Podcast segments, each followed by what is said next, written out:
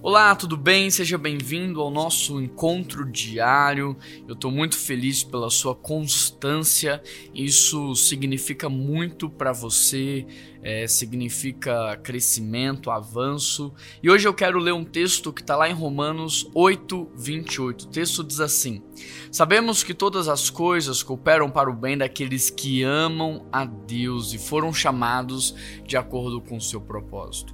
Nós paramos aqui nesse texto e pensamos que aqueles que amam a Deus só passarão por momentos bons em sua vida, quando na verdade não.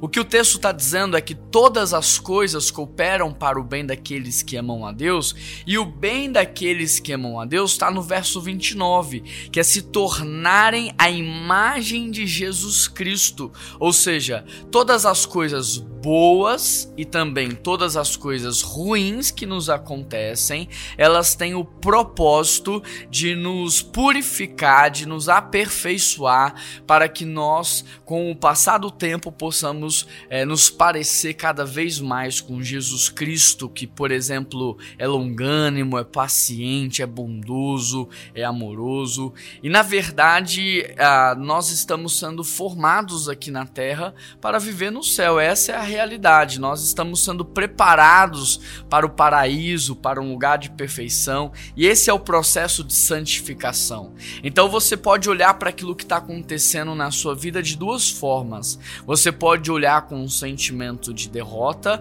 ou você pode olhar como um aprendizado.